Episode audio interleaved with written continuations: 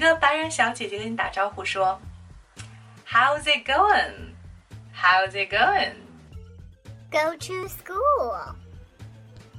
How's it going 的意思其实跟 How are you 是一样的，所以 How are you 怎么回答，How's it going 也是怎么回答。你可以说 Good，或者说 So so，也可以说呃 I'm not that okay. I'm not okay. 啊，我最近不是很好。OK。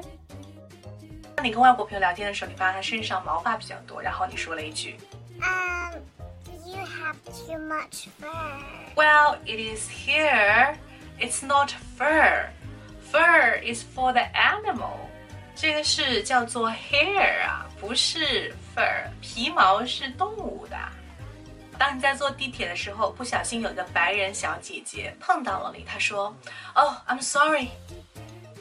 然后你回答 You're welcome. 所以会这样回答呢，肯定是因为平时并没有这样的场景去练习。所以说，当听到别人说 "I'm sorry" 的时候，你可以说 "It's all right, it's okay"，而不是说 "You're welcome"，说不用谢。OK。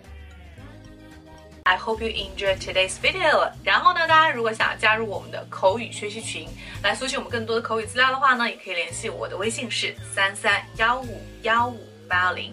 那么全国各地、全球各地的小伙伴们都在我们群里用英文交流，记得给自己很好的语言环境哦。Call me maybe. Bye.